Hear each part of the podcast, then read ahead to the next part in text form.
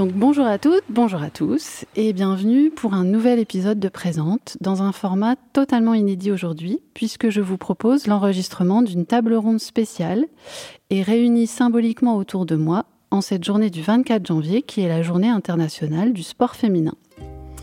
Alors j'ai la chance que des personnalités locales d'une grande grande qualité et implication pour le sport aient répondu présentes à mon invitation et je les en remercie déjà vivement puisque sont avec moi aujourd'hui pour cet échange donc Madame Mireille Ingré-Sereda, première vice-présidente du département du Pas-de-Calais, vice-présidente de la CAB en charge des politiques solidaires, de l'ESS et de la culture, et également première adjointe de la ville de Boulogne, euh, notamment en charge du sujet des cités éducatives. Bonjour Madame Ingré. Bonjour.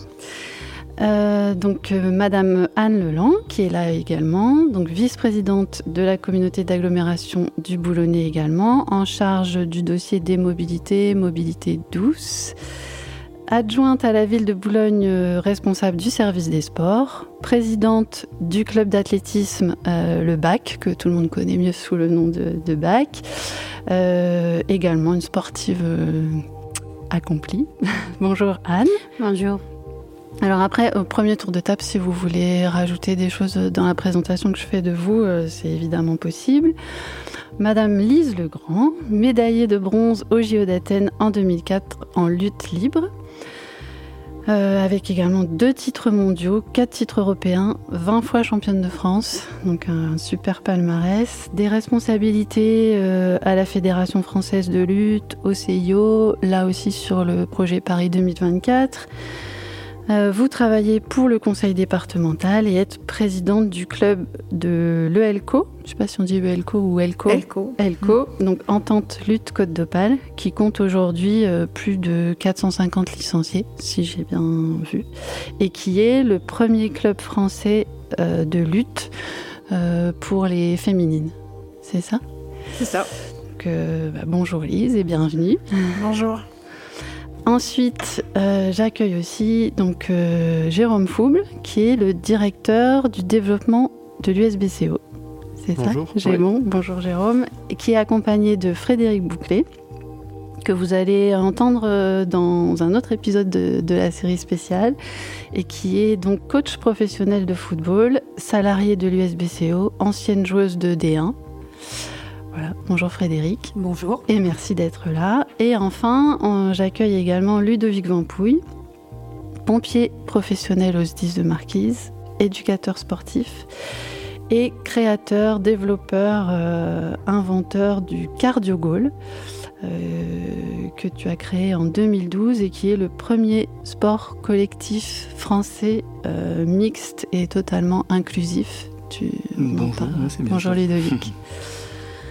Voilà, donc euh, ben voilà, merci à tous d'être euh, présents, d'avoir répondu à l'invitation. Euh, je vais vous passer la parole bien sûr là tout de suite. Je veux juste prendre un petit temps pour resituer pour vous et pour les auditeurs et les auditrices qui nous écoutent le cadre de l'échange. Donc on est aujourd'hui on, se réunit aujourd'hui dans le cadre du projet Présente, du podcast Présente, qui est un, petit média local associatif que j'ai créé il y a un an et qui est un média euh, indépendant que je réalise de manière totalement bénévole. Euh, voilà, ça me paraît important juste de préciser d'où je parle. Euh, donc, je suis ni journaliste, ni professionnelle de la communication. J'ai pas d'intérêt économique perso dans le sport. Voilà, pour que tout soit clair. Et donc, c'est la, démarche du projet présente et la démarche de ce podcast. C'est la démarche d'une, je dis souvent, c'est la démarche d'une citoyenne euh, engagée. J'habite ici sur la côte d'Opale. Je, suis maman de deux filles. Euh, voilà. Et l'objectif que je poursuis à travers le podcast et l'association, c'est de faire entendre euh, la voix des femmes de la côte d'Opale, qui sont présentes par leurs actions au quotidien. Ce qui ne veut pas dire, euh, ça je reprécise aussi souvent, ce qui ne veut pas dire que c'est une démarche qui se fait contre les hommes ou de manière euh, opposée. Euh, aux hommes, pas du tout. Euh, c'est simplement un petit espace que je, que je consacre euh, aux femmes de mon territoire. Et d'ailleurs, sur le sujet du sport, on en reparlera peut-être tout à l'heure. Et en tout cas, dans les épisodes que j'ai, enregistrés, ça se ressent fortement. Il y a, y a beaucoup, beaucoup d'hommes localement qui soutiennent le sport féminin, qui le favorisent, qui, le, qui l'encouragent. Donc voilà, il n'y a, a pas d'ambiguïté là-dessus. Je prends un petit temps aussi pour euh, remercier tout de suite, pour pas oublier à la fin de, l'échange, euh, le département du Pas-de-Calais, qui bah déjà qui nous accueille aujourd'hui dans la, salle où on réalise aujourd'hui la table ronde euh, à la maison du département à 8000 pour ceux qui situent le, bâtiment et qui, euh, qui participent également au projet du, podcast, euh, puisque le, projet a été retenu et soutenu dans le cadre du dispositif du budget citoyen dans la catégorie innovation sociale. Donc euh, j'ai pu bénéficier de voilà d'un budget dans ce cadre-là qui voilà bah, qui permet notamment ce qu'on est en train de faire maintenant. Euh, voilà, donc euh, je remercie également mon partenaire dans la réalisation technique de la table ronde que je vous ai présenté tout à l'heure, donc Renaud Attine, qui, m'accompagne sur le podcast, qui a sa société de production musicale qui s'appelle Bird, et l'équipe vidéo du conseil départemental et Jérémy Gadomski qui est là aujourd'hui, qui filme la table ronde. Euh, donc c'est à la fois une émission audio et à la fois du coup une vidéo et qui a fait le déplacement euh, d'Arras aujourd'hui. Voilà, donc j'en viens à ce qui nous réunit, à l'objet de notre table ronde, qui va être euh, donc un épisode d'une série spéciale du podcast sur le sujet de la place des femmes du territoire de la Côte d'Opale, du Boulonnais, dans les sports, et plus précisément les, les sports collectifs. Donc j'ai profité du fait que nous soyons le 24 janvier aujourd'hui et peut-être tout le monde ne, sait pas forcément, mais le 24 janvier, c'est la journée euh, qui a été identifiée comme journée internationale du sport féminin. Euh, c'est une journée qui a été créée en 2014 par euh, le CSA, le Conseil supérieur de l'audiovisuel, et le CIO, devant un constat simple qui est la sous-médiatisation du sport féminin. Donc on part d'assez loin puisque quand ils, ont créé cette journée, euh, il y avait 7% du sport euh, qui était médiatisé à la télé qui était consacré à du sport féminin en 2012. Et aujourd'hui, on est à peu près à 20%. Donc c'est mieux que 7%, mais bon, ça reste que 20%, euh, qui est consacré aux pratiques féminines, alors que 85% des femmes ont une activité sportive. Donc euh, voilà, donc euh, il déjà une, inégalité de, de, ce côté-là. Euh, voilà. Alors après le, le, constat par rapport aux pratiques féminines, je vais pas donner trop de chiffres, mais c'est donc 85% des femmes qui ont une activité sportive. Par contre, elles sont que 59% à pratiquer, à réussir à pratiquer leur sport une fois par semaine, là où 70% des hommes y arrivent. Elles sont aussi davantage dans des pratiques individuelles euh, esthétisantes, voilà, c'était le, terme employé dans l'étude, que collectives. Et il y a aussi un chiffre que je voudrais donner parce que il, me paraît euh, significatif, c'est que, alors dans le monde, il y a une adolescente sur deux qui abandonne le sport au moment de sa puberté. Et en France, donc c'est un peu mieux, c'est pas une adolescente sur deux, mais quand même, euh, donc il y a 70% de petites filles qui, font, qui ont une activité sportive entre 6 et 11 ans. Et euh, ça tombe à 52% entre 12 et 17 ans. Donc il y a vraiment euh, le, moment de la puberté qui a été identifié chez les jeunes filles comme un, moment où elles voilà, elles trouvent plus leur, le, la possibilité de continuer leur sport. Voilà, donc euh, ça c'était pour euh, introduire le sujet. Donc je vais, voilà, maintenant je vais vous passer la parole. Je vais faire un premier petit tour de table euh, pour éventuellement compléter ce que j'ai dit en vous présentant, et puis bah, peut-être que vous nous partagiez déjà chacun individuellement le constat que vous pouvez faire sur la place du sport féminin dans le, dans le boulonnais. voilà. Après, j'ai d'autres petits sujets, mais voilà. Madame Ingré, si on peut. Je vous donne la parole en premier. En premier, merci. Euh, je suis déjà assez étonnée sur, euh, sur les chiffres que vous venez de donner, mm. parce que je dirais, quand on, quand on regarde d'un peu près, quand on peut en, discuter notamment, euh, notamment du sujet du sport au féminin, euh, sur le 85% de femmes qui pratiquent euh, une activité sportive. Je suis, ben voilà, je suis très très étonnée puisque dans, dans les faits et notamment pour euh, travailler plutôt sur les, les, quartiers qui sont des quartiers prioritaires, qui mhm. sont des quartiers justement où on a des personnes qui sont les plus éloignées de la pratique sportive. On a beaucoup de filles, beaucoup de filles. Alors ce que vous évoquiez effectivement l'arrêt du sport au moment de, de la puberté, c'est un constat qui est flagrant. Et je pense, je pense que cette, cette recherche dans, dans les chiffres, elle serait à affiner notamment selon les catégories aussi socioprofessionnelles, parce que je crois qu'il y a un, énorme décalage entre effectivement des familles où euh, on, a l'habitude finalement de se dire euh, inscrire un enfant dans un club sportif, l'inciter à pratiquer une activité sportive, c'est quelque chose qui va de soi, et, les parents sont là aussi euh, en, en, accompagnateur, voire parfois peut-être un peu plus pressant, mais, mais effectivement accompagnent les enfants, et puis des enfants qui n'ont pas cette chance mmh. et qui sont euh, qui sont, eux, pour le coup, éloignés de la pratique sportive. Et c'est un constat qui a été fait notamment pour, euh, pour y avoir travaillé, et je laisserai Anne Leland aussi euh, certainement en parler, mais ce sont des, discussions que l'on a. c'est justement, on, cherche à faire en sorte que les filles, particulièrement les filles, qui justement arrêtent la pratique sportive, euh, eh bien, on puisse les inciter justement à mm. trouver leur place et euh, à trouver euh, les solutions pour pouvoir continuer. C'est dommage parce que je pense que notamment sur des sports collectifs euh, où elles peuvent justement mm. se, se, retrouver, il y aurait vraiment matière à travailler le sujet et à faire en sorte qu'elles puissent vraiment s'épanouir. Je crois que c'est aussi un problème peut-être plus large et plus global, mais en tout cas, c'est il y, y, a plusieurs freins il y a des freins qui sont euh, les freins parfois, j'entends parfois des, présidents de clubs ou alors c'est pas sur le boulonnais, tant mieux, je, peux le dire, mais présidents de clubs qui disent bah oui, mais des filles, euh, ah, bah ça veut dire euh, des vestiaires particuliers, ça veut dire mettre des sanitaires à disposition. On a l'impression que le sport au féminin, on n'y voit que des inconvénients, on ne regarde jamais le côté positif. Or le côté positif, ce sont justement les résultats, ce sont quand je regarde notamment les résultats des filles de l'USBCO, moi je me dis waouh, ça y est, voilà, elles sont là, elles sont présentes, euh, et puis elles sont contentes, elles ont sourire, elles, vraiment elles embarquent véritablement un, un club, et puis euh, ça fait plaisir ça fait plaisir.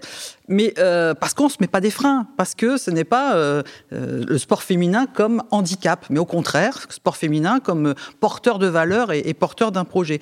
Et je pense que pour ces filles, c'est aussi un, projet personnel aussi qui, qui, se met en, place finalement à la fois ce projet sportif, c'est aussi un projet qui peut porter dans la vie personnelle et dans la vie professionnelle. Et c'est un plus, c'est-à-dire que ça donne aussi de l'ambition, ça donne de la confiance, ça, ça permet justement ce sport collectif et eh bien, de porter un ensemble. Je crois qu'il y a tout ça aussi à, mm. travailler. Et c'est vrai qu'on a, euh, on, part parfois de, très loin, mais je crois qu'il faut aussi redonner euh, cette ambition aux filles euh, qui alors c'est aussi un handicap, hein, on le constate dans d'autres domaines et notamment dans le domaine professionnel, mais parfois les filles, elles s'auto-censurent aussi. Mhm. Elles s'auto-censurent, elles ont moins confiance alors qu'elles devraient justement euh, avoir cette confiance. Donc c'est ça aussi, c'est ça qu'on doit travailler. Et je pense que c'est là pour le coup à la fois aux collectivités et aux associations vraiment à se mettre euh, autour d'une table, à y travailler véritablement. Mais je, sais que Anne le fait euh, sur toutes les collectivités. je pense au, département aussi, pour faire en sorte justement de, de, de, de donner cette confiance et de donner cet élan. Bah, c'est un peu l'objectif, enfin c'est pas un peu, c'est euh, carrément l'objectif de, de, la, série et de voilà, c'est de mettre en avant et les, toutes les sportives qu'on entend euh, dans, dans, les épisodes qui ont été enregistrés, elles, sont, elles sont l'exemple de ça. Donc j'espère que ça, ça va participer à ça aussi. Euh, après, sur le, juste pour le 85%, c'est bon. Déjà, c'est du déclaratif et en plus, je pense que c'est c'est pas forcément du du d'hebdomadaire justement. Donc ça, ça peut être des femmes qui disent, bah oui, je fais euh, peut-être un peu de rando euh, l'été ou un peu de choses comme ça, mais en pratique régulière, c'est sûr qu'on n'est pas à 85%. Madame Leland, qu'est-ce que Je rejoins tout à fait le constat que vous avez fait euh, sur le terrain. Euh, en prenant la délégation euh, des sports il y a bientôt trois ans, une chose m'avait frappé, c'est que on ne parlait pas spécialement du sport féminin et notamment en sport collectif pour les basketteuses et pour les footballeuses. Euh, des premières actions ont été mises en place. Donc, euh, c'était de mettre à disposition euh, le stade de la Libération aux filles parce qu'elles n'avaient pas accès à ce stade, alors qu'au niveau sportivement parlant, voilà, elles étaient de niveau égal aux hommes. Mais voilà, il n'y avait pas accès. Donc ça, ça a été une première porte porte ouverte. La deuxième était, ça paraît très simple, mais c'est de faire une photo officielle mmh. à l'égal des garçons. J'ai demandé à, à, à, Frédéric de voilà de réunir les filles et de faire une photo officielle dans le même lieu que les garçons. Il n'y a pas de raison qu'il y ait de différence. Donc voilà, euh, j'accompagne euh, euh, du mieux que je peux l'USBCO dans ce projet féminin. Concernant le basket, alors c'est une discussion avec Zoé Wadou qui m'avait mis la puce à l'oreille et elle me disait Anne, c'est vraiment compliqué de faire du basket sur Boulogne. Et euh, elle m'a expliqué un petit peu le parcours qu'elle a eu, elle, en tant que joueuse. Et c'est vrai qu'elle a dû s'expatrier très rapidement hors du Boulonnais euh, pour pouvoir atteindre le niveau qu'elle a euh, aujourd'hui. Je rappelle quand même qu'elle est en équipe de France. Donc voilà, c'est quelqu'un qui a vraiment un niveau très haut de basket. Et j'ai demandé au club de basket de la ville de Boulogne de travailler voilà, sur, sur, sur des projets avec les filles. et ça fait partie des critères critères de subvention dorénavant. Et j'avoue que à aujourd'hui, les trois clubs de basket de Boulogne ont toutes, ont tous pardon, des, euh, des filles. Euh, SOMB, ASPTT et Bucaille, ce qui n'était plus le cas. Donc là aussi, on a avancé. Donc le sport collectif avance. Mhm, et puis bon, je laisserai Ludo tout à l'heure avec le cardiogol, mais effectivement là, on est encore dans une autre dynamique, c'est qu'on ne fait plus la différence entre, hommes et femmes. donc là, voilà, on est encore dans autre chose, mais je pense qu'il sera plus à même euh, d'en parler. Tout à l'heure, Mireille parlait de l'accompagnement des collectivités. Alors nous, ce qu'on a fait avec, euh, avec Frédéric Cuvillier, c'est de proposer un, dispositif qui s'appelle Tout en club. Euh, nous avons la chance d'avoir les éducateurs sportifs qui travaillent dans les écoles. Parce que si on veut euh, attirer des filles assez jeunes, là où on va les trouver, ce sont dans les écoles, ce sont dans les collèges, ce sont dans les lycées. Nos éducateurs sportifs y travaillent quotidiennement et on a lancé un questionnaire à toutes les filles de 6 à 25 ans, leur demandant quelle activité sportive tu aimerais faire pourquoi tu ne peux pas la faire Voilà, il y avait un certain nombre de, questions et euh, avec euh, toutes les réponses que nous avons eues, euh, un nouvel état des lieux a fait, a été fait. Et puis on s'est dit, il faut qu'on avance, il faut qu'on les accompagne. Donc les éducateurs sportifs leur ont proposé toutes les activités qui avaient été recensées sur une journée, donc elles ont pu, elles ont pu essayer. Et puis euh, c'était ensuite de les accompagner pour pousser la porte d'un club, parce que bah, le plus mm. difficile est de pousser cette porte. Donc à l'occasion des berges de Liane, mm-hmm. euh, les éducateurs sportifs étaient là ont accompagné chacune des filles sur les stands où elles voulaient aller et ont engagé la discussion avec les, avec les présidents de clubs présents. Et ce que Mireille disait tout à l'heure, c'est vraiment de, d'aller jusqu'au bout du processus parce que ben, chaque enfant n'a peut-être pas la chance d'être accompagné euh, par ses parents. Et c'est vrai que là, on a essayé d'aller vraiment jusqu'au bout du, du, processus et on, renouvelle cela cette année. Euh, on espère encore avoir davantage de visibilité parce que c'est c'est assez compliqué. Elles sont assez réticentes euh, à se dire, bah, j'ose pas. Voilà, elles n'osent pas. C'est, je reviens sur ce que Mireille disait tout à l'heure. C'est voilà, je n'ose pas. Et après, en tant que présidente de club, euh, les filles ont aussi euh, cette difficulté euh, parce que eh, il y a le regard des autres et une fille pour faire du sport, elle doit être dans un certain stéréotype mmh. et voilà, il faut être musclée, fine et, et, ça, ça pose problème quand on rentre dans l'adolescence. Le regard des autres et les remarques que les autres peuvent faire, qu'ils soient hommes ou garçons d'ailleurs, hommes ou filles, hein, c'est un gros sujet sur lequel nous, présidents de, de, club, nous devons aussi travailler. Ok. Présente. Merci beaucoup, Madame euh, Legrand, Lise Legrand. Euh, bah moi, je rejoins le, constat hein, sur euh, les difficultés à inciter euh, les filles ou les femmes à, venir pratiquer. Donc moi, je prends ma casquette plutôt que de bénévole d'association. Et moi, je suis plutôt un contre-exemple, puisque en fait, mon club, c'est pratique la lutte. C'est un sport quand même. qui véhicule plutôt une image masculine. Un contre-exemple ou un exemple. oui, oui c'est vrai, on va, on va, le valoriser comme ça. Et par contre, on est le premier club français en lutte féminine. Et on a vraiment une dynamique, une inscription de filles. On est à peu près à un tiers de, enfin, ouais, un tiers de filles sur le 480 licenciés. Donc c'est plutôt pas mal, comme je dis, comme j'ai indiqué, sur un sport confidentiel et plutôt à, à à confession, enfin en tout cas à, à, à, diffuser en fait une image masculine. Donc euh, de ce fait-là, euh, voilà, on est plutôt voilà un, bon exemple sur le fait d'inciter les filles. Ce qui marche, parce que j'ai peut-être pas envie de parler de frein, mais plutôt de ce qui marche chez nous, c'est euh, une image des ambassadrices en fait qui, qui porte aussi euh, euh, notre image de club sur un club qui est ouvert à toutes et tous.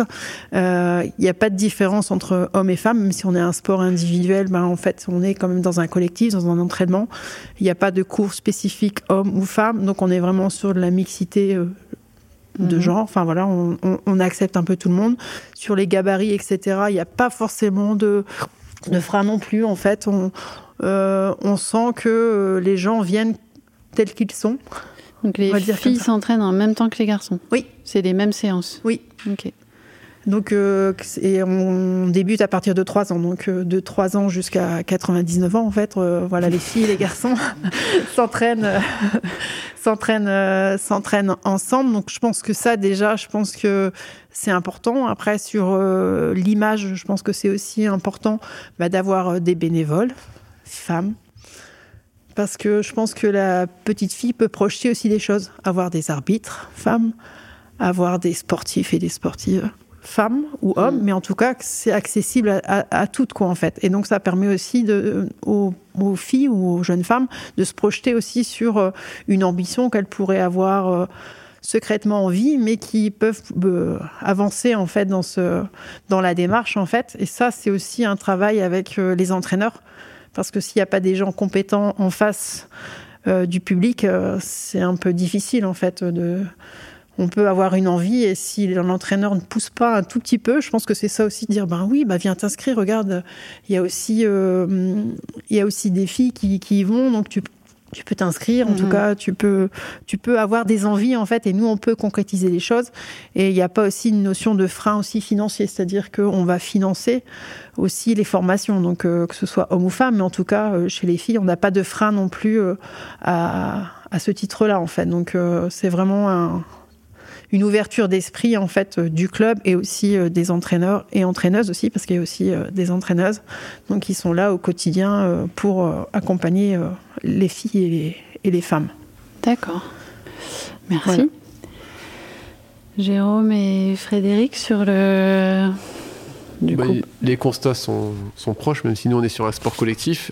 On parlait de d'historique masculin et de, sur la lutte, mais sur le foot euh, peut-être encore plus parce que c'est finalement très récent. Les, mm. On l'a tous en tête parce qu'il y a eu des Coupes du Monde, parce qu'il y a eu des beaux événements sportifs féminins en France, mais le foot féminin, ça reste un, un sport récent. Mm-hmm. Parce que c'est le même sport, mais malgré tout, la pratique féminine, elle était totalement exclue il y a encore 20 ans. Donc ça a vraiment été assez récent. Nous, au club, on est un des clubs, les, je dirais, sur la région à précurseur. On a la chance d'avoir eu Fred euh, il y a 15-20 ans maintenant, hein, qui, a intégré le club et, qui était, comme on l'a mis en présentation, qui était une, une pratiquante déjà, qui est devenue encadrante, parce que je rejoins le club de, lutte. Aujourd'hui, pour avoir des pratiquantes, il faut aussi avoir des encadrants. Et les hommes, ce sont pas forcément, qui étaient encadrants jusqu'à maintenant, ne sont pas forcément tournés rapidement vers les filles. Donc il faut aussi que les filles se mettent à encadrer. Et bien souvent, bah, on été pratiquants et on devient encadrant. Donc nous, on a la chance d'avoir aujourd'hui de plus en plus d'éducatrices, parce qu'on met en avant les résultats de notre équipe première, mais c'est 100 filles qui commencent très très jeunes chez nous.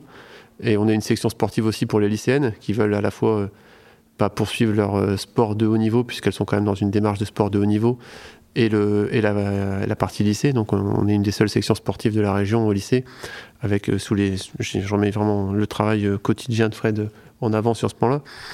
Et aujourd'hui, c'est plutôt ça les freins. C'est dire aujourd'hui, il y a la partie pratiquante encadrante. Donc oui, il y a la limite des pratiquantes, mais nous, au foot, on commence à avoir de la demande. Mais il y a la limite encadrante. On a dans ce même schéma, nous, lancé une école des métiers du sport au sein du club.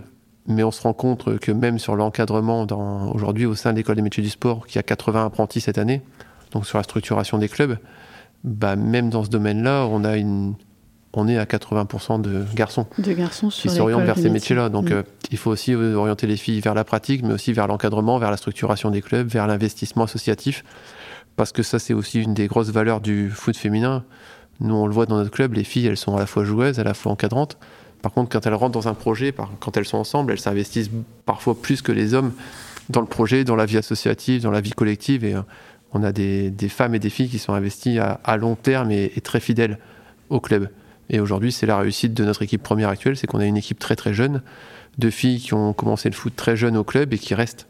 Donc c'est un, pari qui a été pris avec la, présence de Fred. Elle en parlera encore plus sur la partie vraiment pratique euh, filles, mais c'est, je ne veux pas dire que les filles sont là pour Fred, mais elles sont là par rapport au projet qui a été présenté par le club, avec la présence aussi d'encadrants stables, fidèles et, une présence régulière. Donc c'est, pas, une surprise éphémère d'avoir une équipe qui grimpe tout doucement, c'est un travail de longue haleine.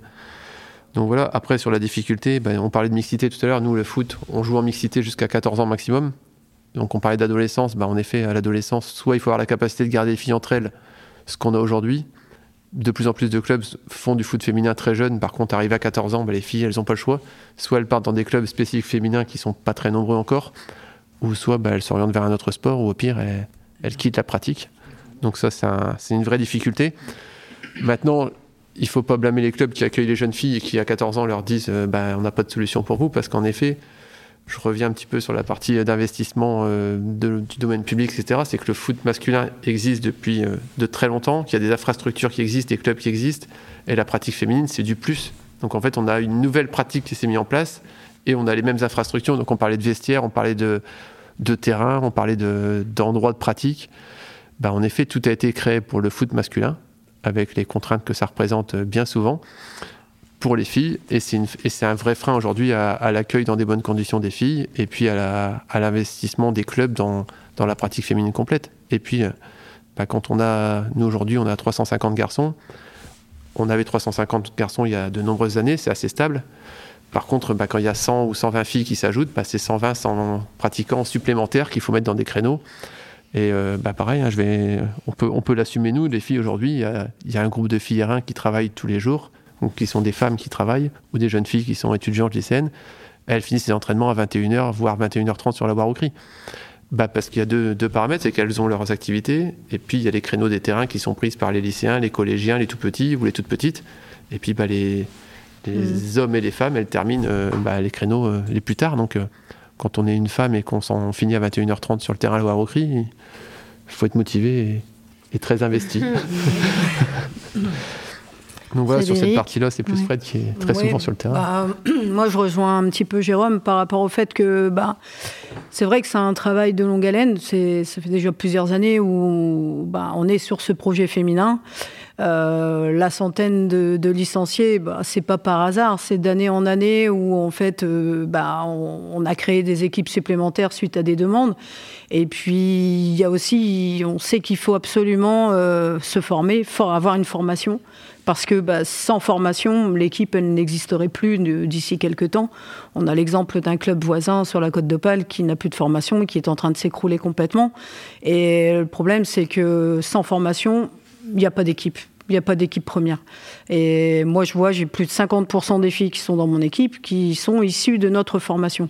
Donc, il faut absolument qu'on continue à mettre l'action sur cette formation parce que ben, on est Boulogne, sur la côte d'Opale, et on n'a pas un gros bassin lensois ou lillois qui nous permet d'avoir un nombre incalculable de licenciés qui va débarquer.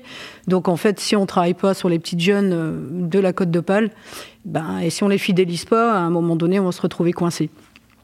Donc c'est, on travaille là-dessus, mais il y a encore quelques clichés qui, qui perdurent, qui il y a certains éducateurs dans certains clubs où, bah, arrivé à un moment donné, ils n'ont pas envie d'avoir de filles dans leur équipe parce que ça devient un handicap, parce que bah, il faut lui trouver un vestiaire. Euh, quand on va à l'extérieur, il faut toujours être en train de demander, de l'appeler pour la causerie, de lui dire bah non c'est bon, tu peux repartir. Enfin moi je l'ai vécu en tant que joueuse il y a plus d'une trentaine d'années où je sais que c'était pas facile d'être une fille dans une équipe de garçons. Mais euh, ça, ça devrait plus exister parce que bah, dans certains clubs, ça se passe très bien. Les filles, elles sont en mixité et puis on fait attention à elles. Mais dans certains, c'est pas ça. Après, nous, ce qu'on perçoit aussi, c'est qu'il euh, y a encore ce cliché de euh, bah, une fille, ça joue pas au foot. Même si ça a énormément évolué, moi, j'ai encore des, parents qui me disent elle veut jouer au foot, mais non, non, parce qu'il fait froid, ça reste un sport de garçon. Enfin, on est encore là-dessus et moi je pensais qu'on aurait déjà passé ce mmh. cap-là depuis longtemps. Et ce qui fait que quand les parents viennent à céder, parce que je pense qu'à un moment donné, l'envie elle est tellement pressante que ben, ils finissent par céder. Ben, c'est dommage parce que la fille a perdu déjà quelques années de pratique et quand elles arrivent chez nous, ben, des fois, ben, c'est bon, elles arrivent à, à, se joindre au groupe et à participer. Et des fois, le, retard est tellement flagrant qu'elles finissent par arrêter par elles-mêmes, alors que si elles avaient démarré quelques années plus tôt, je pense qu'elles seraient au même niveau que les copines. Quoi. Donc ça, euh, il faudrait qu'on arrive encore à gommer euh, ces petits préjugés qui font qu'à un moment donné, ben, la porte, elle est ouverte à tout le monde. Et dès le plus jeune âge, nous, le, le petit souci qu'on rencontre à l'heure actuelle, c'est qu'il nous manque encore des petites. Alors elles démarrent dans les clubs de quartier, il n'y a pas de problème, comme vous dites, mais arrivées à l'adolescence, bah, soit elles y trouvent plus leur place avec les garçons, ou soit euh, elles osent venir pousser la porte du club de l'USBCO pour dire bah, je vais aller avec les filles, ou soit elles arrêtent. Donc en fait, ben, c'est ce que je trouve dommage, c'est que... Alors nous, on organise des petits stages féminins à chaque vacances, où on ouvre nos portes euh, à tous les clubs euh, du Boulonnais et des alentours.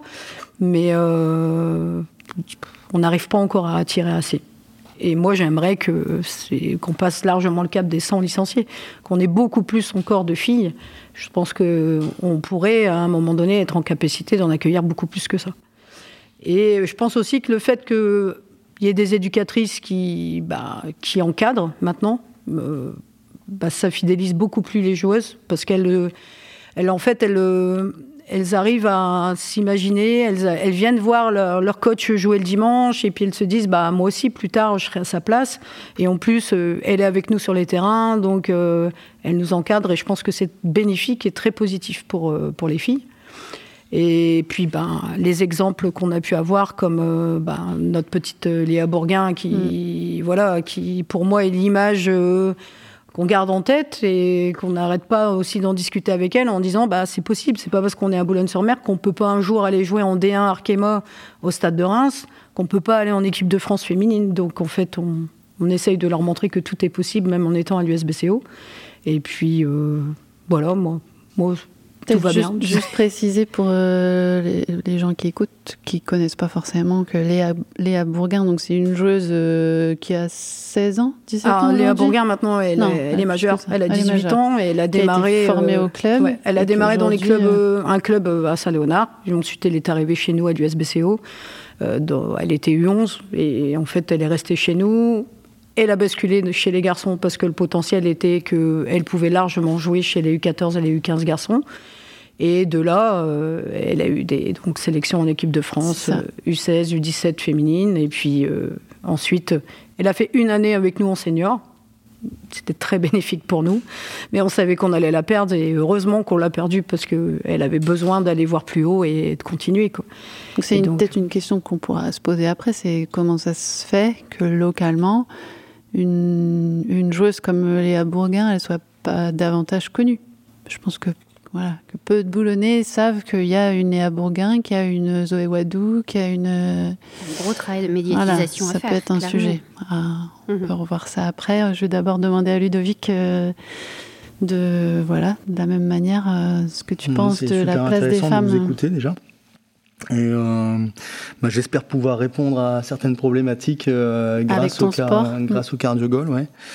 Euh, le Cardio Goal est né en 2010, donc euh, la, la, création euh, à la base, elle a été faite pour mes collègues Donc justement, j'ai essayé de répondre dans, la, dans, dans cette création déjà, euh, dans un premier temps, à l'effort cardiovasculaire et l'accidentologie, puis euh, s'est greffé euh, euh, dans la création de, de ce sport, euh, la mixité et le fait que ça soit intergénérationnel, de par ma profession. Et ça m'a pris deux, années, deux années d'écriture et de réflexion pour pouvoir créer le, premier sport français collectif. Euh, depuis euh, création en 2012 de la première association qui s'appelait Cardio Co et non Cardio j'avais un peu peur de, de, de la réaction des gens. On vient de nulle part, on ne sait pas ce que c'est, c'est un nouveau sport collectif, est-ce que c'est possible? Il y a tellement eu de freins qui, voilà, qui, me, qui me décourageaient. Je n'avais pas forcément euh, euh, vraiment la motivation euh, comme je l'ai maintenant, parce que je sais que ça fonctionne, de, pouvoir continuer ce projet-là. Et finalement, je me suis prêté au jeu, et à l'heure d'aujourd'hui, les constats sont très positifs, surtout sur la mixité. Et d'autres choses comme l'inclusion. Alors d'aujourd'hui, je peux vous donner quelques chiffres. Donc en 2012, premier club créé, donc à Boulogne-sur-Mer. Euh, nous avions principalement euh, des hommes. Euh, c'était déjà, c'était inscrit comme sport mixte. Nous avons principalement des jeunes, des, hommes, pardon, donc une vingtaine d'hommes dans le club. une première femme qui est arrivée en 2013, donc Hélène Ternisien, qui est maintenant présidente du club de, de Cardio de Vimereux. Euh, et aujourd'hui, donc euh, fédération créée en 2016, et à l'heure d'aujourd'hui, nous sommes à 14 clubs en France.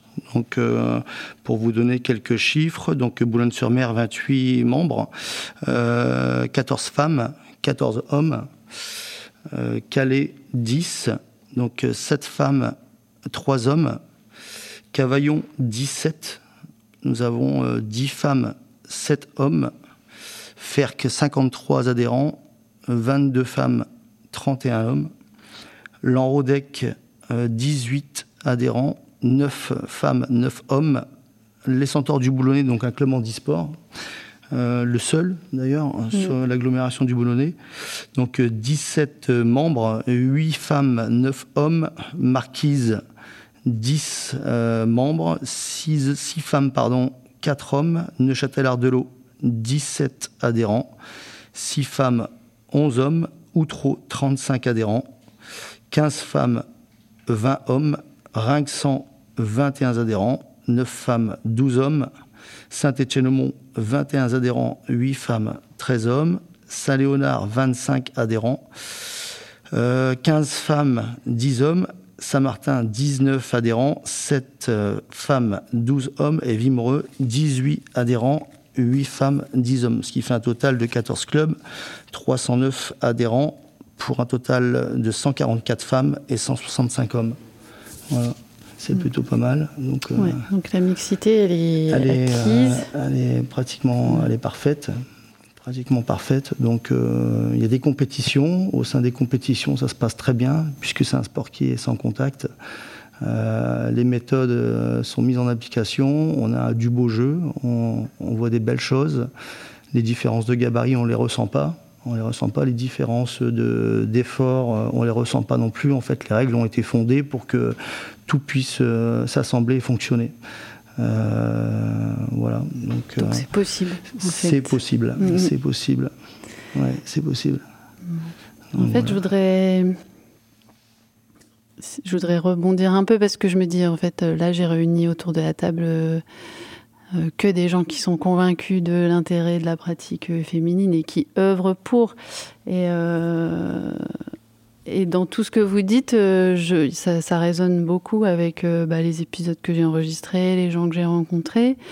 Donc euh, peut-être là, dans, dans, tout ce que vous avez dit, euh, rassembler voilà, les choses autour de, à mon avis, euh, quelques points qui sont, voilà, que, qui, moi, euh, ont, résonné avec les épisodes que j'ai enregistrés et que je réentends aujourd'hui.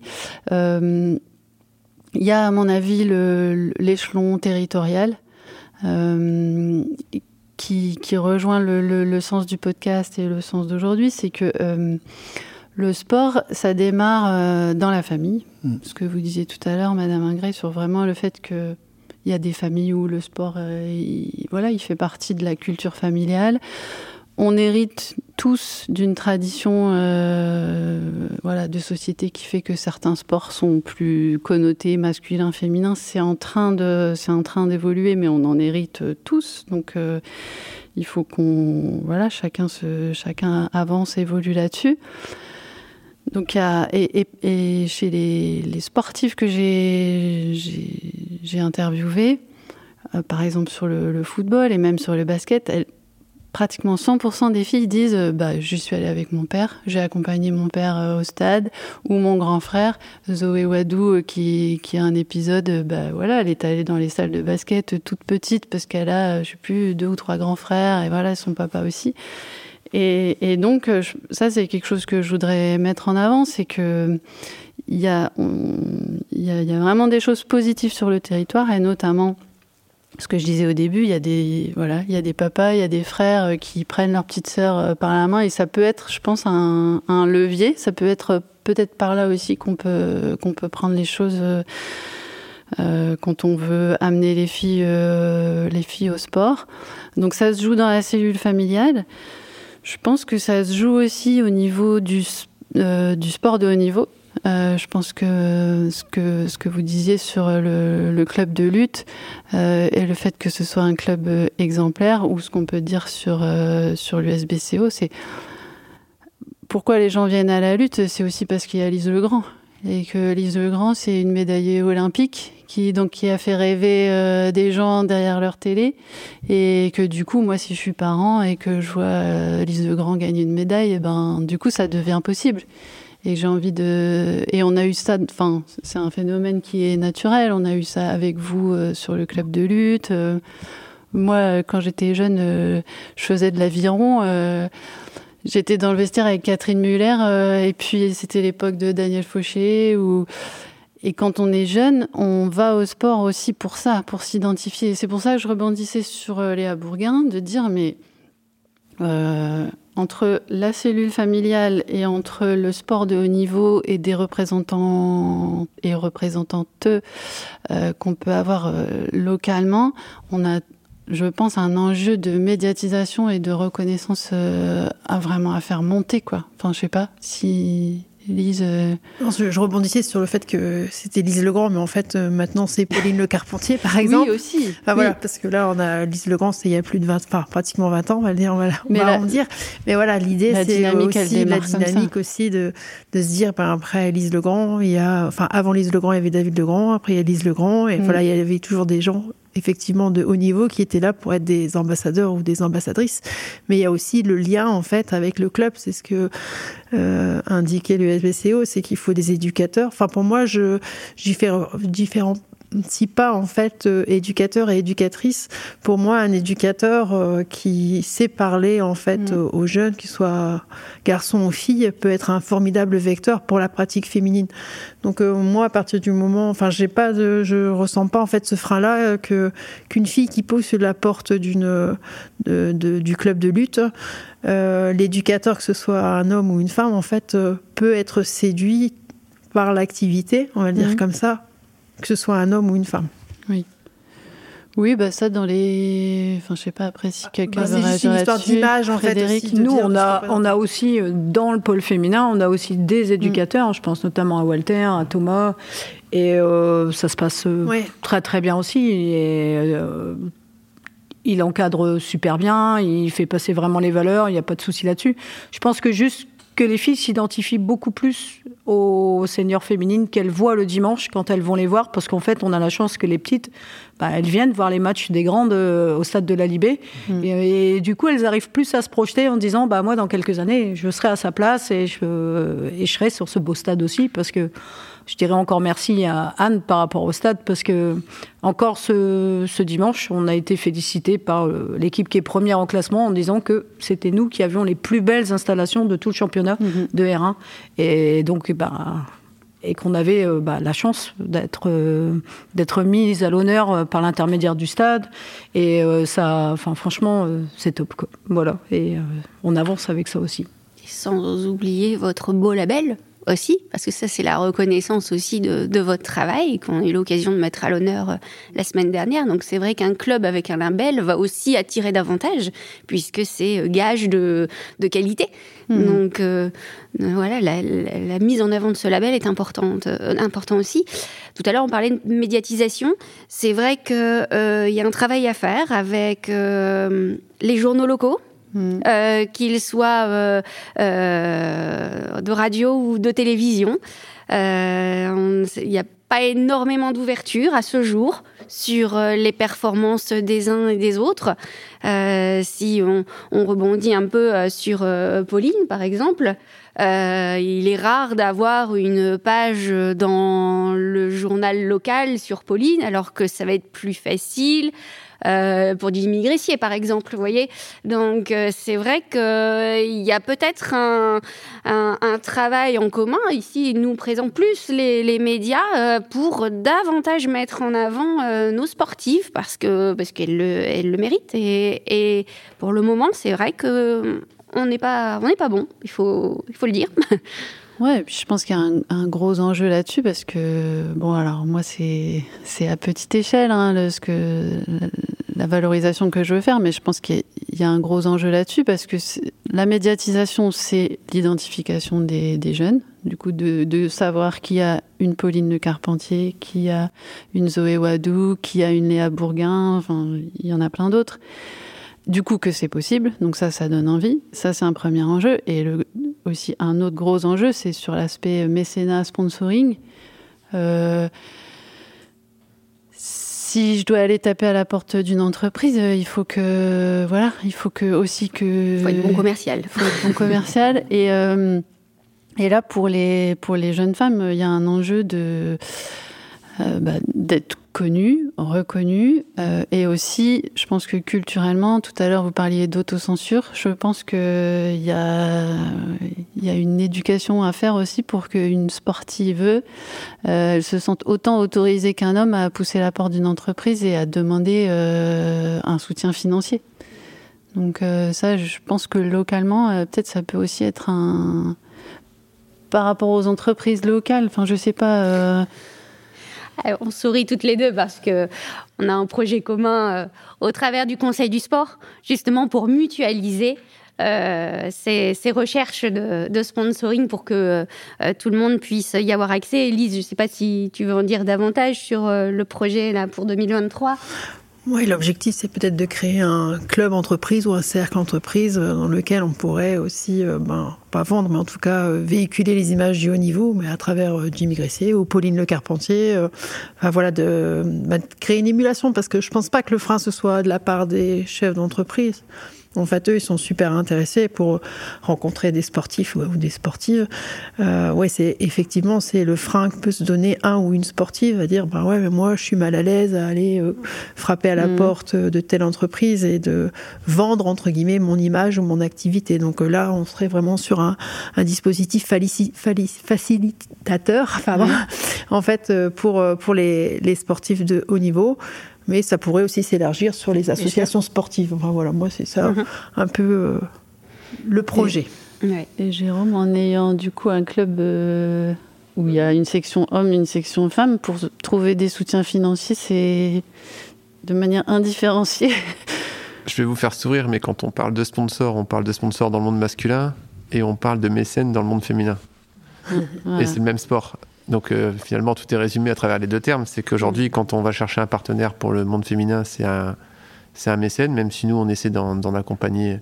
Et on a quelques entreprises qui nous accompagnent sous forme de sponsoring parce qu'elles s'affichent, mais de toute façon, tout est lié. On parlait de médiatisation. Nous, aujourd'hui, on, on est en troisième niveau en, en foot féminin. On a des clubs euh, de foot masculin ici autour. C'est pas comparable avec l'équipe première de l'USBC, on va pas se comparer, mais on a des clubs qui sont dans des 5e, 6e, 7e divisions ici autour, qui ont des pages complètes dans les, dans les médias. Où là, nous, on, a, on peut les compter sur le doigt de la main, ce qu'on a eu depuis le début de l'année en étant euh, dans les deux premiers du championnat. Donc, euh, les sponsors sont liés aussi à ça, forcément. Enfin, mm-hmm. tout est lié. Donc, plus, plus, mais, mais nous, aujourd'hui, je dirais que pour, pour perdurer dans le foot féminin, et créer le projet qui a été créé ces dernières années. Et c'est souvent mal pris quand on dit ça, mais heureusement, et Fred ne dira pas le contraire, heureusement qu'il y a y a cet impact USBCO, cette marque USBCO qui s'est développée à travers le foot masculin, qui permet à l'ensemble de vivre ensemble. Mais, mais aujourd'hui, un club, d'ailleurs on le voit dans le foot féminin de très haut niveau, il y a de moins en moins de clubs de foot féminin de haut niveau où ils font que du foot féminin. Parce que euh, le masculin porte beaucoup plus. Et malheureusement, hein, enfin, c'est comme ça, de toute façon, il n'y a pas d'avis à donner là-dessus. C'est comme ça aujourd'hui, c'est que euh, aujourd'hui, le foot féminin est très peu porteur, seul, dans, les sponsoring, dans les médias, dans, tout ce que ça engendre comme communication autour. Donc, euh, on a très peu de moyens mis, si ce n'est des mécènes ou des dossiers de subvention liés à, on parlait tout à l'heure d'inclusion, mais de mixité, d'accompagnement du, foot féminin ou du sport féminin en général. Du sponsoring pur, on n'en a presque pas. Mhm. Ah, moi, c'est encore plus difficile, puisque personne ne connaît, donc, euh, ou très peu, sur euh, le local. Donc, j'essaye de me concentrer euh, avec l'ensemble des, des, présidents des clubs sur justement le système de communication on s'adapte, on s'adapte. Déjà, on n'est pas reconnu par l'État, donc ça c'est déjà un frein puisque l'agrément ministériel, la reconnaissance ministérielle, on l'a pas. C'est des associations de loi 1901. On, on essaye de, de, rester, de créer les choses en bonne et due forme, mais voilà, la communication, là, euh, je ne sais pas si euh, autour de cette table, des gens sont déjà venus voir euh, réellement un match de championnat de cardio-gol. Ouais, vous êtes déjà venus. bah c'est bien, tant mieux, je suis content. je suis content, mais c'est pas évident quoi. Donc euh, on, vraiment là, je me suis concentré sur un championnat de une Coupe de France, ce qui va permettre, euh, je pense, de, de, véhiculer la discipline déjà sur le local, voire même au niveau national, hein, ça c'est sûr. Et j'ai de la chance d'être euh, d'être suivi par les élus de l'agglomération. Hein. Ils m'offrent la possibilité de pouvoir organiser déjà cette, cette Coupe de France au Chaudron. Donc euh, le 8 et 9 juillet 2023, je vous invite à venir voir ça, ça va être euh, fabuleux. Et euh, vous allez voir l'avenir, je pense, de, quelque chose d'important dans le milieu du sport. Ça vient de chez nous et, dans l'espoir de pouvoir avoir une démonstration JO de Paris, au pied de la Tour Eiffel. C'est mon souhait. Donc, je suis actuellement en lien avec Bruno Piekoviak et on essaye de, on pousse un petit peu pour que ça puisse se réaliser. Mm. Donc le tremplin, c'est la Coupe de France. Euh, il y a des championnats qui sont mis en place depuis 2016. Donc les clubs se rencontrent hein, sur euh, déjà sur toute la côte d'Opale. Euh, il y a des arbitres, il y a des formations aussi, il y a des arbitres mixtes. on essaye de, de, casser les codes. Alors c'est pas forcément euh, forcément bien perçu parfois, ce que les gens ne connaissent pas, donc ils portent des jugements sans, savoir ce que c'est. On n'essaye pas de, changer les choses euh, au travers des autres sports. Euh, le cardio golf, c'est un sport à part, mais c'est un sport d'avenir. Voilà. Donc, ce que je trouve intéressant dans ta démarche, c'est que je me dis, bon, les gens qui te connaissent pas ou qui connaissent pas le sport, s'ils entendent directement dire démonstration sous la Tour Eiffel au JO, d'un seul coup, on peut se dire, waouh en fait, euh, c'est un peu fou. Ouais. en fait, ce que je, me dis, je voudrais rebondir par rapport à deux choses que ce que tu dis, c'est, je me dis en fait, euh, on peut peut-être poser l'ambition. Euh, peut-être qu'il y a aussi un sujet sur l'ambition que qu'on se donne collectivement et que quelqu'un qui arrive avec une grosse ambition, ben, finalement, tu tu tires beaucoup de, de, gens avec toi, même si ça demande beaucoup d'énergie et que sur le sport féminin, peut-être que c'est aussi la démarche qu'il faudrait avoir de, de, poser l'ambition quelque part même euh, au préalable, quoi. Même avant d'avoir, même si des, talents on en a déjà, mais en fait de dire bon bah sur le territoire on, met vraiment une ambition, un enjeu euh, sur le sport féminin et, après ça suit et pas et peut-être pas l'inverse, pas, euh, voyez. Et par rapport au fait que tu dises que tu es, soutenu par euh, les, pouvoirs publics sur l'organisation, la, la C'est une question de temps. Ça fait partie de son évolution. Hein. Si on, regarde bien euh, la création des autres sports, euh, le délai est toujours comme ça. Quoi. Donc il faut attendre une vingtaine, trentaine d'années avant que ça soit connu. Maintenant, on, a des outils. on ne peut pas dire ça, nous, aux filles de là qui ont 10 ans. on ne peut pas leur dire, bon, alors on attend. on attend non, dans, mais tu dans la création, on, on, est déjà dans la mixité, on est déjà dans l'inclusion dès le départ. Ça, c'est super intéressant. Mm. Ça, je ne voulais pas faire. comme les autres, c'était pas possible, c'était pas du tout le but. Donc là, on commence déjà comme ça, c'est né comme ça, donc et ça, ça sera comme ça. On ne pourra pas changer les choses je me suis battu pour pas que ça change. Ça n'a pas toujours été accepté par tout le monde. Ça n'a pas été simple et c'est toujours pas simple. Donc, euh, de l'acceptation, on en parlait juste avant, mais mm. de certaines choses. Euh, les femmes, il y a des clubs euh, à la création, on ne voulait pas de femmes. Donc, j'ai dû me séparer de certaines personnes que, que je connaissais bien pour pouvoir amener ce que je voulais, quoi. Donc, à l'heure d'aujourd'hui, des personnes sont revenues. Donc mhm. euh, ils ont accepté. Et euh, ils se plaignent pas, au contraire. Donc ça offre aussi pas mal de possibilités une fois qu'on comprend le, euh, la chose. Tout à l'heure, tu, parlais de, de, projets en famille, du sport en famille. Là, c'est le cas. principalement dans les clubs, c'est des familles.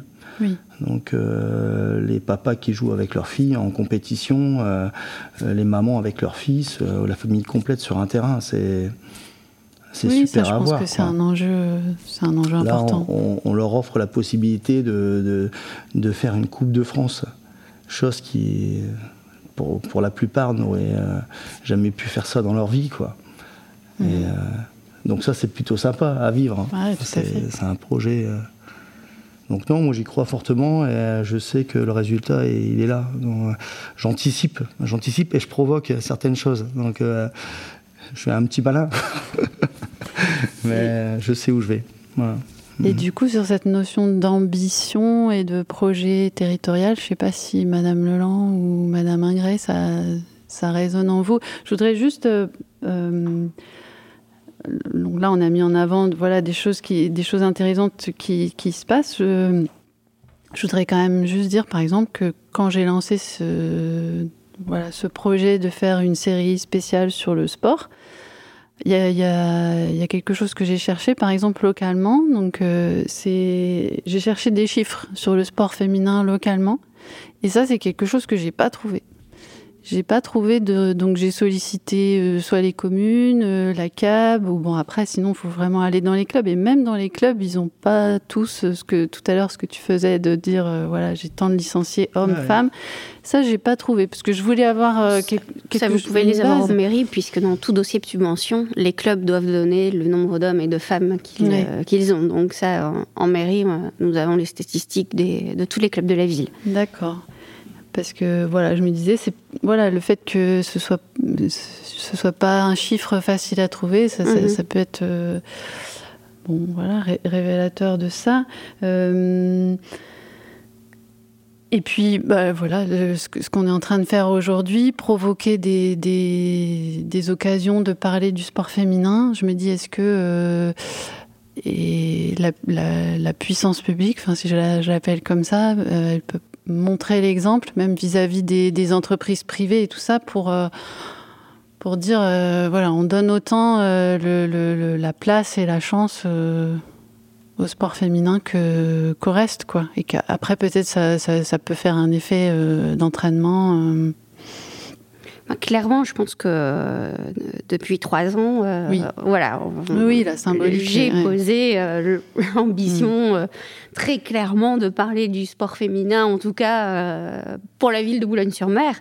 et c'est pour ça qu'on voit toutes ces petites avancées. Peut-être qu'elles ne sont pas suffisamment visibles, effectivement, mais en tout cas, je pense qu'on a déjà bien avancé. Euh, voilà, c'est bien, vous me donnez un nouvel objectif pour 2023, mm. c'est gagner en, visibilité, donc euh, c'est chouette. Mais voilà, en organisant des choses comme vous le faites là, vous nous donnez aussi la possibilité euh, d'en parler et, d'avancer. Donc merci. Bah, c'est le but, c'est vraiment un, constat que je me, je me, fais et souvent je partage quand, quand j'explique aux gens ce que je fais et pourquoi je le fais, c'est que la plupart des sportifs ou des dirigeants de clubs euh, à, qui je parle du projet et à qui je parle de la place des, filles dans leur sport, quasiment à chaque fois, euh, en fait, c'est une question qui s'était pas posée. C'est-à-dire qu'ils font pas les choses de manière vraiment délibérée contre les filles. Ils fonctionnent comme ils ont l'habitude de fonctionner.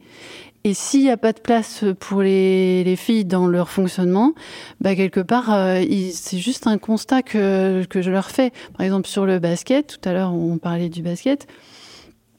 Une salle de basket, c'est voilà, c'est une, une contrainte, c'est une structure qui peut accueillir tant de créneaux euh, sur une semaine et c'est pas pas extensible. Et donc une fois qu'on a euh, je sais pas combien d'équipes de garçons à qui on donne des créneaux, bah, s'il n'y a plus de créneaux, il n'y a, plus de créneaux. Et on prend, on, prend parfois le, problème dans, ce sens-là. Et si moi je dis, ben ok, donc euh, là, tu as trois équipes de garçons en U13, euh, pourquoi pas faire deux équipes de garçons et une équipe de filles? Eh ben réellement, le, la, la, grande majorité du temps, ne s'était pas posé la question comme ça. Euh, donc, je, de, là l'idée de dire, bah, en fait, il suffit juste d'en parler, de, se dire. Euh, Mais vraiment, je pense qu'on avance parce que j'ai un exemple, c'est le club de MMA. Mhm. Euh, et dès que je les vois, euh, le président me dit voilà, Je sais, Madame Leland, que vous êtes attachée au sport féminin, et, il y a toujours un petit volet pour les filles. Et c'est mhm. vrai que dans généralement, dans les clubs où je vais maintenant, euh, on m'a dit, mais pour les filles, euh, voilà. Donc, il y a eu une réelle, quand même, sensibilisation. C'est bien. Euh, et puis, le fait que ce soit noté noir sur blanc dans le dossier de subvention, aussi, les, les clubs, en signant la convention, s'engagent à, voilà, mettre en place les choses.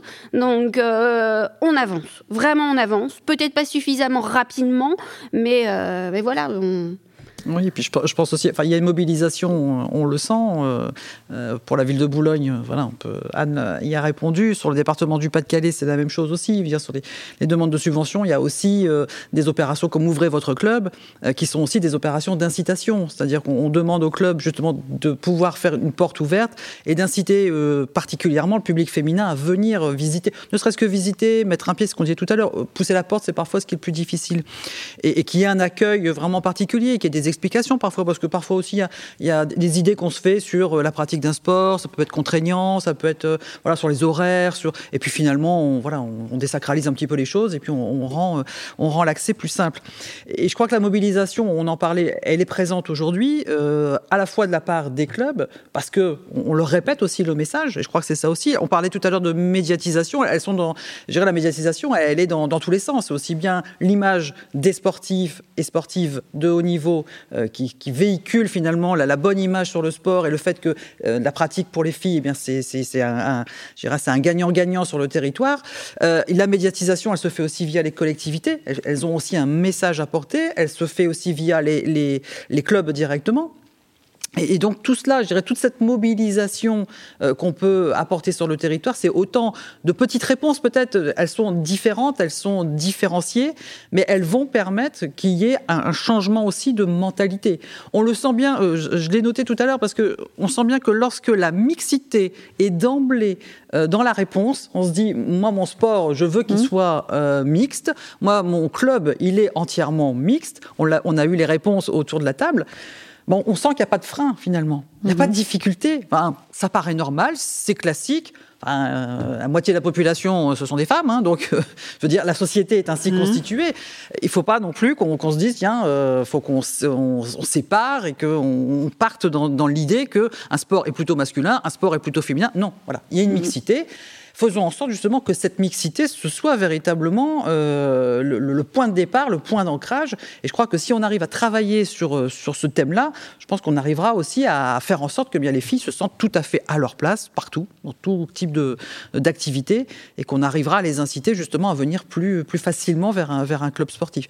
Mais je crois que la démarche, elle, Effectivement, c'est pas du jour au lendemain où on change les mentalités, mais on sent que à travers notamment différentes expériences et expérimentations, eh bien, on arrive justement à apporter des réponses.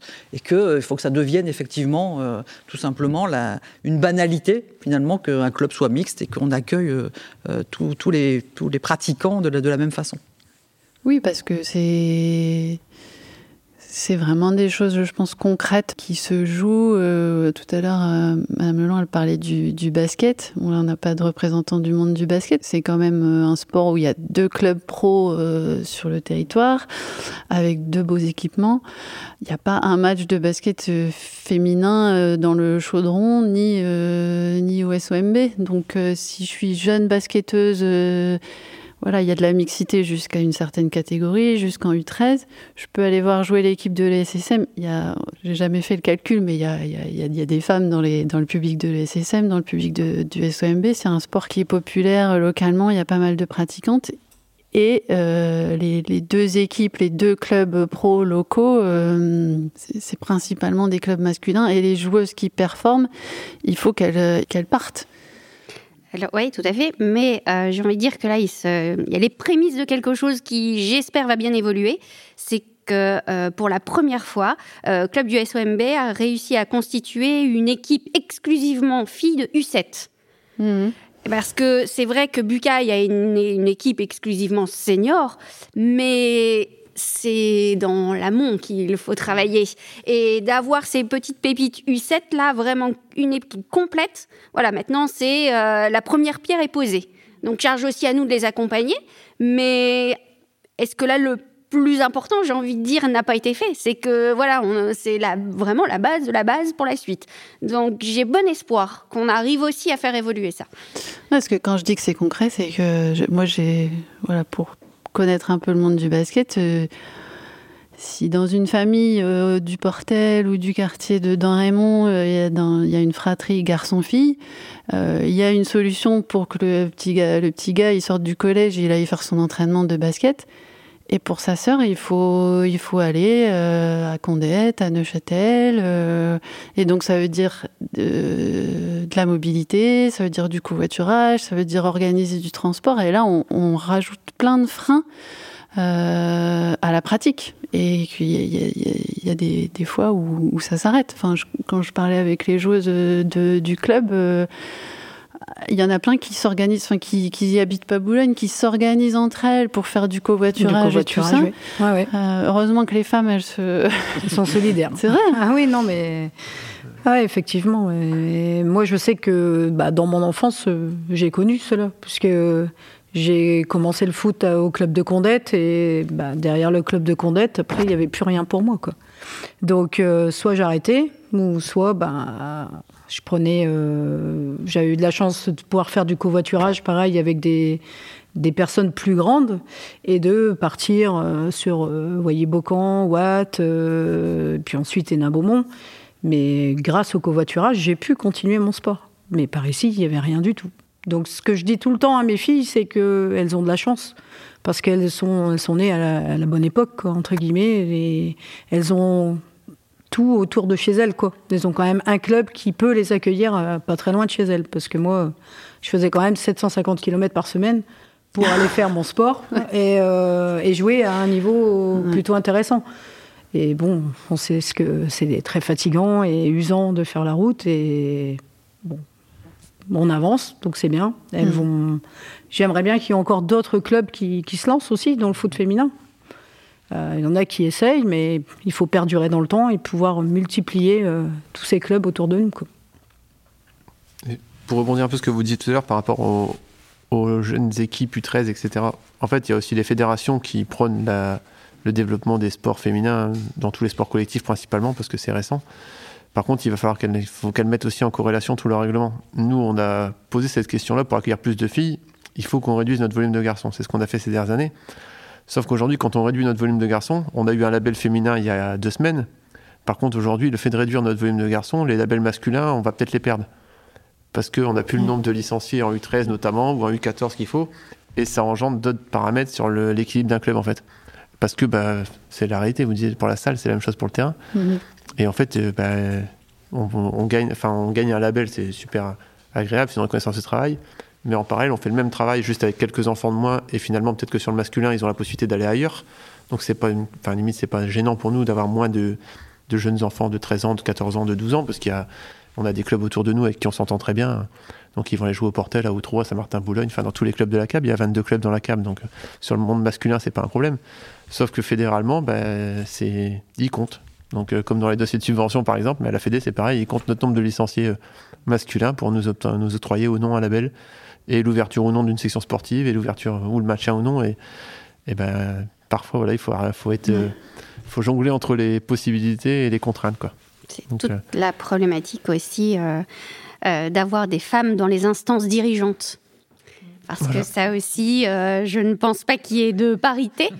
Et peut-être que des questions comme ça seraient plus facilement soulevées s'il y avait aussi des femmes mhm. Qui pouvaient participer davantage à la création des règles, lecture des règles, etc. Et là aussi, il y a du travail. Parce que généralement, dans les instances dirigeantes, c'est très masculin. Très, très masculin. Mais l'ensemble, hein, on parlait tout à l'heure d'encadrement et j'ai bien compris votre interrogation, mais c'est la réalité aussi. Aujourd'hui, on, est ravis d'avoir des hommes qui viennent encadrer des jeunes filles, nous, au football, heureusement, parce que sinon, on n'aurait pas assez d'encadrants. Par contre, il y a très peu de femmes qui sont capables euh, ou, autorisées ou envie, ou enfin tout ce qu'on veut, d'aller encadrer des hommes, ou des jeunes garçons même. Ça se fait nulle part. Donc aujourd'hui, c'est moi je suis ravi et on, les a cités l'autre jour lors du label. On a on a cinq jeunes filles qui se forment, qui sont soit sur les filières STAPS, soit dans, soit au sein de l'EMS et qui se forment et qui encadrent nos jeunes filles. Mais c'est aussi elles les futures euh, dirigeantes, encadrantes du, du sport en général, parce que on est euh, en effet euh, très très masculin dans, dans l'encadrement des clubs de toute façon, dans les structures dirigeantes, dans, dans les comités. L'arbitrage, je pense aussi, parce que quand j'ai vu la dernière Coupe du Monde, qui sort le, française. Bon, c'était une française, mais euh, c'est vrai que c'était chaud. Enfin, moi, ça m'a choqué en fait que voilà, on puisse avoir qu'une seule arbitre féminine qui puisse arbitrer des hommes. Enfin, je vois pas trop les freins en fait. Enfin, le, enfin voilà, c'est. Mais même nous, au sein du club, hein, euh, nous, on n'a pas d'arbitre féminine. On n'a pas pour l'instant. Voilà. Donc il faut trouver une joueuse qui ait envie finalement d'arrêter de jouer ou de faire les deux, parce qu'on peut hein, sur un temps euh, faire les deux. Mais pour l'instant, il n'y a vraiment personne et, et on cherche. On cherche, mais l'image du sport à la base. Mhm à la base. Et là, pour revenir en arrière, enfin, vous avancez, hein, vous avancez, hein, mais euh, ça prendra encore du temps. C'est vraiment à la base qu'il fallait euh, faire tout ça. Maintenant, euh, moi, je l'ai compris ça. Donc, ça n'arrivera pas dans mon sport, hein, ça c'est sûr. Moi, les, problèmes que je rencontre, ils sont, ils sont autres. C'est comme c'est nouveau, comme les gens ne connaissent pas, c'est, on doit exister. Donc pour exister, il nous faut exercer. Euh, exercer, il nous faut avoir des créneaux. Euh, les, créneaux, euh, c'est autre chose. Hein. Nous, on, arrive de, j'ai envie de dire, de nulle part. on exerce sur les, dimensions un terrain de basketball. les clubs sont en place depuis des années. il nous faut des créneaux pour pouvoir ouvrir des clubs. les clubs là évoluent. Euh, on a de plus en plus de pratiquants et pratiquantes, donc euh, c'est super. Ils veulent faire découvrir leur discipline à leurs enfants, euh, ils veulent des créneaux enfants et on les a pas. Mm. Donc on les a pas parce que il y en a pas. Donc sauf que au cardio on n'a pas besoin d'avoir un créneau pour les filles, un créneau pour les garçons et ainsi de suite. Quoi. Donc, déjà pour les adultes, un créneau suffit pour les deux. Euh, on réduit, nous, il nous faut peu de créneaux finalement pour pouvoir euh, développer. Mais euh, même ça, c'est Oui, c'est ce que Mme Ingré disait tout à l'heure. Quand la mixité, elle est là d'emblée. Donc, mais il, faut, il faut. tu l'expliquais tout à l'heure. on a trois clubs. trois niveaux dans, dans, dans, un club ou dans une commune, pourquoi pas en créer un seul et puis donner un créneau pour, donc là, c'est de la discussion, mais, mais euh, ça passe pas forcément. Alors après, c'est des accords, c'est des. C'est, voilà. Je pense que le, fait de, vraiment de, s'orienter sur des projets comme la, Coupe de France et vraiment avoir une diffusion euh, importante va ouvrir l'esprit des gens et j'en suis convaincu. Il faut. Euh, il faut des enjeux, quoi. Ouais, voilà, mais il mm. faut des, des enjeux parce que là, c'est trop. Voilà, pour moi, c'est pas encore assez grand. C'est bon. Du coup, euh, qu'est-ce qu'on fait? On se donne rendez-vous 24 janvier 2024. ok. Pour voir si on a, si on a avancé. Euh, voilà ce que je disais, moi, on, les a tous abordés, mais et si vous écoutez les épisodes qui ont été enregistrés, voilà, pour moi, les enjeux, il y a, cet enjeu de médiatisation, vraiment, euh, et je pense qu'il faut pas forcément attendre euh, de la presse euh, qu'elle parle de nous. Je pense que c'est à nous aussi, à chacun, à, parler davantage des, des sportives avec, euh, avec Hélène Ternivien, là, qui, fait du cardio goal et qui, qui a participé à un épisode, où elle évoquait un, un azimut, une, image de tous azimuts, mais dédiée euh, au sport féminin. Parce qu'il y a, y, y a, quelque chose que moi je constate. Euh, et qu'on constate peut-être tous par rapport aux réseaux sociaux, c'est à la fois bien parce que ça permet à tout le monde de communiquer sur son sport, sur son club, sur son actualité.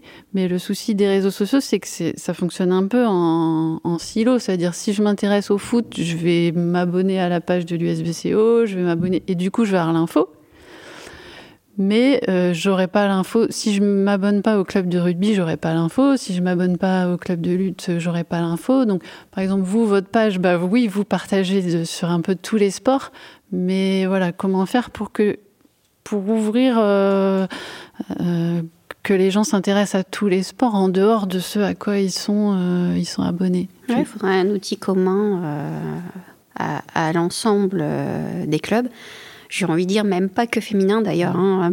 Déjà mmh. parler du sport en général et mmh. mettre en avant le sport, bien évidemment avec le sport féminin, mais le sport globalement a besoin de d'être élevé. Euh, parce que euh, on oublie beaucoup de ses vertus euh, et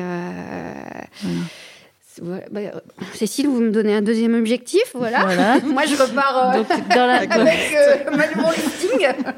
Donc ça, du coup, médiatisation, ça veut dire, euh, je pense, derrière entraîner aussi cet aspect sponsoring et pas mécénat, enfin sponsorat et mécénique, quel que soit le nom qu'on lui donne, mais en tout cas de voilà d'amener les, entreprises à soutenir tous les sports et aussi bien le sport féminin que le sport masculin.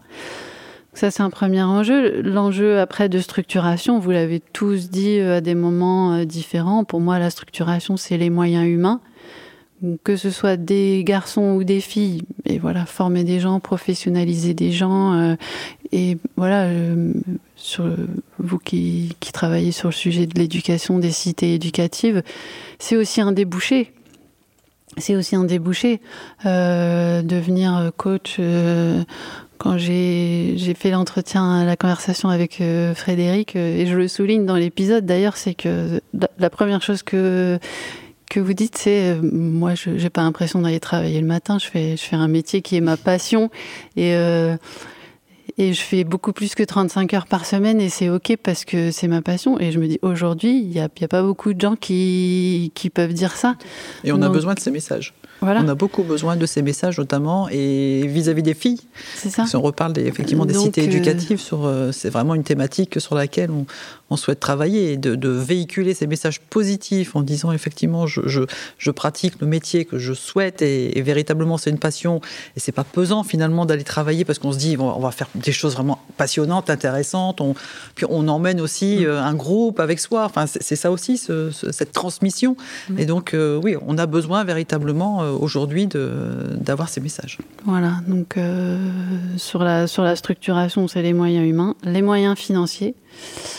Euh, les, deux, les, deux marchent ensemble, donc aussi bien des, voilà, du secteur public que du, du secteur privé. Donc voilà, aller chercher ça peut-être en faisant un peu comme ce que tu fais Ludovic, c'est-à-dire poser l'ambition à la base.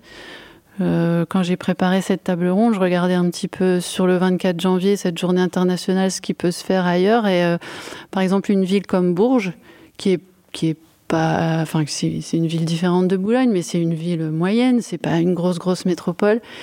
Si, vous avez la curiosité d'aller voir euh, sur le sport féminin, ils, voilà, ils mettent le paquet. Là où moi aujourd'hui je fais une petite table ronde. Eux, c'est, euh, je crois qu'ils ont intitulé ça les états généraux du, sport féminin. Et vraiment, ils font pas mal de choses autour de ça. Il y a le basket à Bourges qui est très, voilà, qui ils ont un gros club de basket. Euh, le foot, je sais pas s'ils ont des bonnes footballeuses, mais enfin, en tout cas, il y, a une bonne dynamique autour de ça. Et sur Clermont-Ferrand aussi, où là, j'ai vu que ils ont carrément mutualisé rugby, football, basket féminin pour voilà créer une espèce de structure qui qui génère euh, de la structuration, à mon avis, sur le plan financier, sur le plan humain et tout ça. Donc peut-être, euh, bon, tout ça, de toute façon, c'est des choses que je mettrai en lien dans l'épisode pour, euh, en plus de ce qu'on se dit là, peut-être pour se, voilà, pour semer des petites graines dans les esprits.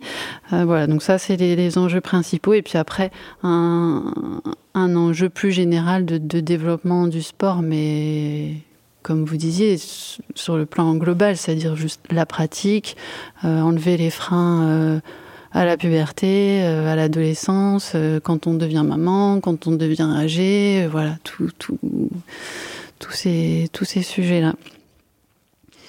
Est-ce que les uns et les autres, il y a des choses qui vous restent en tête sur tout ce qu'on a pu se dire, des remarques non, juste sur la valorisation, enfin, ou l'image. J'avais apprécié aussi euh, la, euh, l'initiative en fait de la ville de Boulogne qui avait aussi promu non pas euh, que les athlètes de niveau, mais une pratiquante par club. Et ça avait été en fait affiché. En fait, chaque club devait désigner, enfin, je sais pas si ou élire, je ne sais pas trop, désigner en fait une pratiquante et euh, devait se prendre en photo. Et donc, de ce fait-là, il y a eu une sorte de panorama, un diaporama, en fait, euh, à l'occasion du Forum euh, des sports, enfin, des fêtes des berges. Et donc, de ce fait-là, chaque sport avait été identifié par une femme, une petite fille, une dame plus ou moins âgée, jeune, moins jeune. Et donc, je trouvais ça, l'initiative aussi sympa, de ne pas non plus passer que sur du mm. haut niveau, mais ah bah se dire qu'une personne lambda pouvait se reconnaître à travers une petite fille, enfin voilà, euh, enfin voilà, une personne âgée, etc. Et donc se dire pourquoi pas moi. Et puis c'est vrai que l'initiative aussi d'organiser des forums de sport, ça nous permet aussi à des sports on va dire plus confidentiels que le foot, c'est-à-dire beaucoup de, beaucoup de sports, de se faire connaître et reconnaître et de se dire, si une famille passe, de dire bah oui, bah, c'est fait aussi pour ma petite fille ou c'est mmh. fait aussi pour mon ado ou, enfin, ou elle-même choisir en fait euh, le sport qu'elle veut tester ou en tout cas essayer. Donc euh, il y a aussi ces, initiatives-là qui sont plus confidentielles, mais qui existent aussi. Il n'y a pas que le sport de niveau qui peut véhiculer les bonnes images du sport. tout à fait. Pour info, ces photos euh, sont affichées euh, dans le hall d'entrée du Palais des Sports d'En Raymond. D'accord. Voilà, donc on les a, on a fait en sorte qu'elles soient pérennes. ok. D'autres, euh, d'autres remarques Sinon, bah, je pense qu'on va clore cette petite table ronde et puis je vous dis, bah, peut-être se donner rendez-vous euh, pour une prochaine. Euh, les épisodes vont, vous voyez, je, je vais communiquer sur le reste des épisodes à partir de, ce soir et demain. Les épisodes seront en ligne, donc si vous voulez les écouter, il y a deux épisodes qui sont consacrés au foot et à l'USBCO un épisode avec Frédéric et puis un épisode avec les joueuses. Il y a des épisodes qui sont consacrés au cardio goal, à la rencontre de Ludovic et, du club de, de des pratiquantes. Il y a aussi des épisodes consacrés au basket. Et voilà, j'ai pas eu le temps matériel d'aller voir les pratiquantes de hand, de volley, de rugby. Je sais qu'il y en a aussi, mais bon, voilà, j'ai je me suis limitée à ça. Et puis bah, donc la table ronde qu'on vient de faire qui sera aussi, euh, qui sera aussi en ligne. Voilà. Bah, je vous remercie beaucoup. Encore une fois. Voilà. Merci beaucoup. C'est bon pour toi? C'est en théorie. Et là, on recommence par